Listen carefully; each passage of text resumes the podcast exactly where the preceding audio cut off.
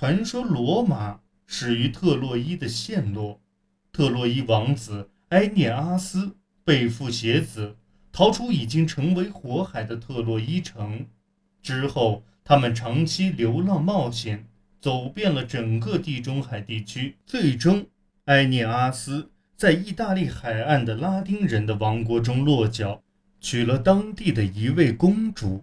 罗马的历史起源包裹在传说中，如《埃涅阿斯纪》所讲述的就是这样一个传说：约公元前一千年，罗马的山区开始有人类居住。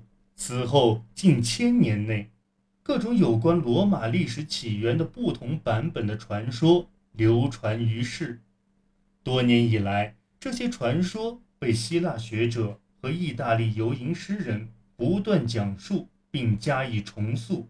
据说，罗慕路斯和雷穆斯是埃涅阿斯的后代，这对孪生兄弟身上流着特洛伊人和拉丁人的血。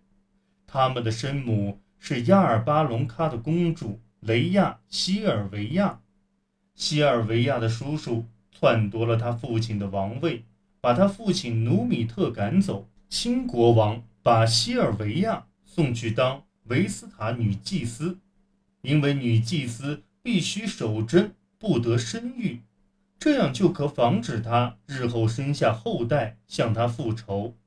尽管如此，阿尔维亚。还是怀孕了，传说是和战神马尔斯所生的孩子。在西尔维亚诞下这对双胞胎兄弟后，他的叔叔将其投进监狱，并下令把两个孩子扔到台伯河里淹死。然而，这两个孩子遭受遗弃后被一头母狼发现，母狼用自己的奶水哺喂他们，直到一个牧人发现了他们。把他们带回了家，和他的妻子一起将两人抚养成人。已长成年轻小伙子的雷穆斯，因牧人间的纠纷而被关押。在那期间，他的外公认出了他。真相大白后，这对兄弟发起暴动，夺回王位，将之交还给外公。然后，他们在原先差点被淹死的地方——台伯河侧的。七座山丘之处新建了一座城市，二人为谁来统治新城发生了激烈争吵，甚至动武。雷穆斯丧生，罗穆路斯随后在帕拉蒂尼山修筑城墙，成为罗马的第一位国王。传统上认为罗马的建成时间为公元前七百五十三年。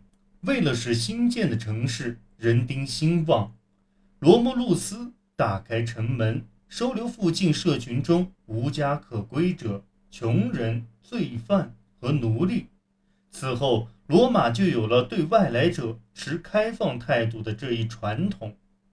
罗慕路斯以部落为单位，对人口进行组织管理，选出一百位元老院议员组成顾问班子。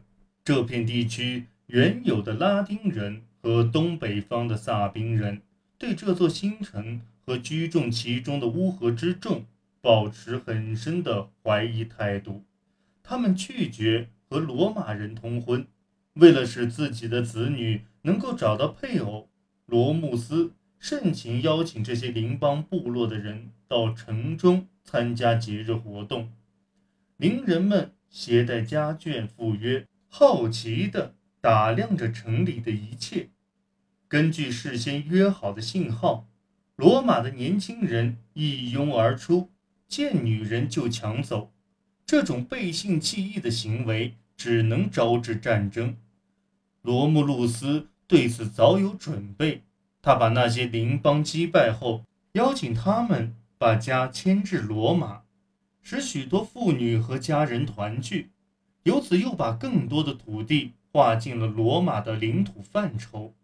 萨宾人是最后一个与罗马人交战的。当双方的激战正酣时，被劫走的萨宾女人带着与罗马人所生的孩子冲到战场上，来到他们的罗马人丈夫和萨宾人父兄之间，恳求他们放下武器，握手言和，两军均被感动，于是两边的人口合并，由萨宾国王塔提乌斯和罗慕路斯共同管制。到罗慕路斯逝世时，罗马在该地区已经发展成为一股蓬勃兴旺的力量。关于王政时代的传说极少反映早期罗马的实际情况，但却对于罗马人对其作为一个军事和宗教社群的自我认同和自我了解这方面，的确有较多的揭示。罗马人的民族性格的形成基础。就是数世纪的军事荣耀、集体虔诚，以及对邻邦侵略性与对战败者的宽宏大度的奇怪组合。罗慕路斯的统治故事使人们对罗马留下这样的印象：一座宽容包纳的城市，在这里，主动性和勇气比出身更受看重。罗马人更愿意吸纳敌人，而非摧毁他们。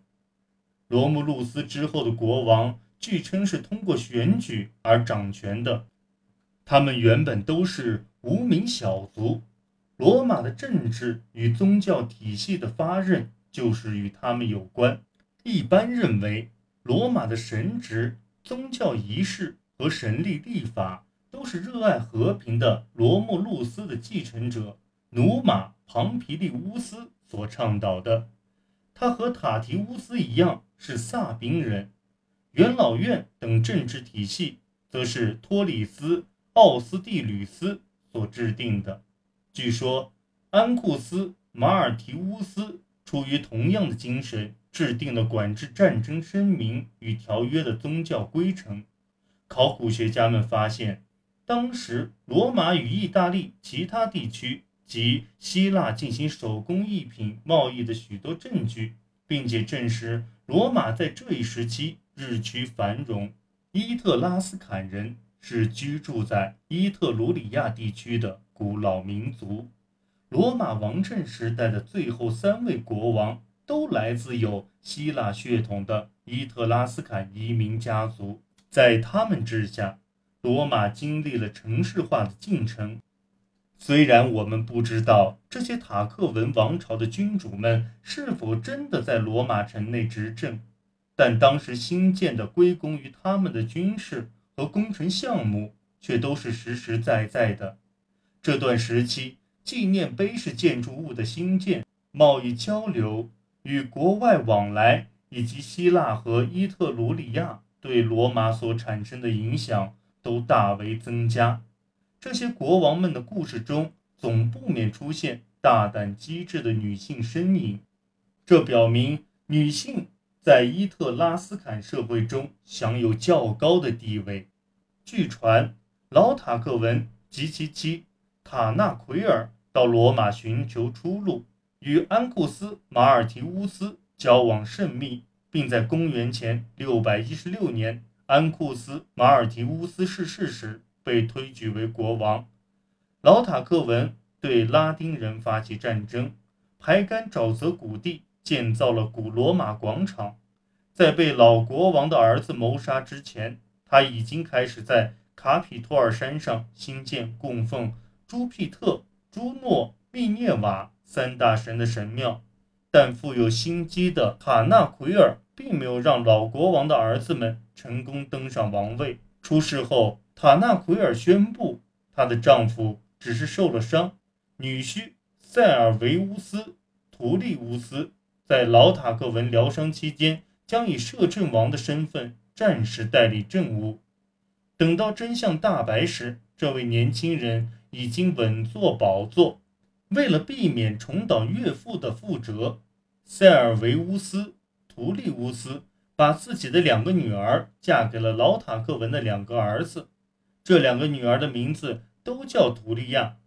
傲慢自大的小塔克文和安分顺从的大图利亚结婚，性格温和的弟弟阿伦斯则娶了野心勃勃的小图利亚。两对夫妻都过得很不开心，最终有野心的那一男一女谋杀了各自的配偶，然后结为夫妻。小塔克文开始游说贵族们来支持他。